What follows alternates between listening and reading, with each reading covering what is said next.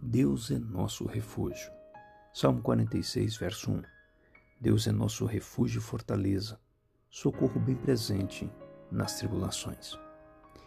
Vivemos dias de instabilidades por conta de uma peste.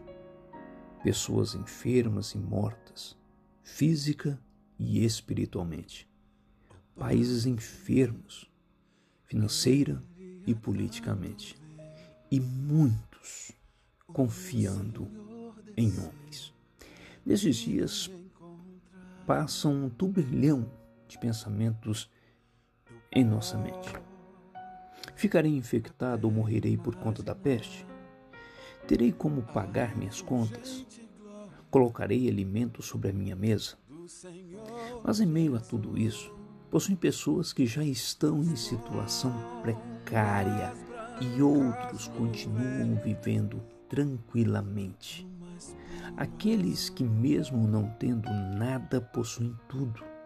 Aqueles que enfrentam crises e momentos difíceis, mas que possuem convicção de que Deus está com eles e ainda está.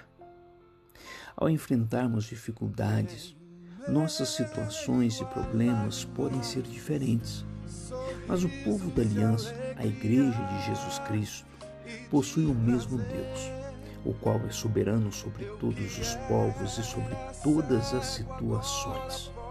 E a Bíblia nos ensina e nos lembra de que Deus é nosso refúgio e fortaleza, e seja qual for o problema que estivermos enfrentando, medo da peste, ansiedade pelo dia de amanhã, insegurança pelo nosso emprego, enfermidade, luto, o Senhor continua conduzindo sua igreja nos momentos de tribulações.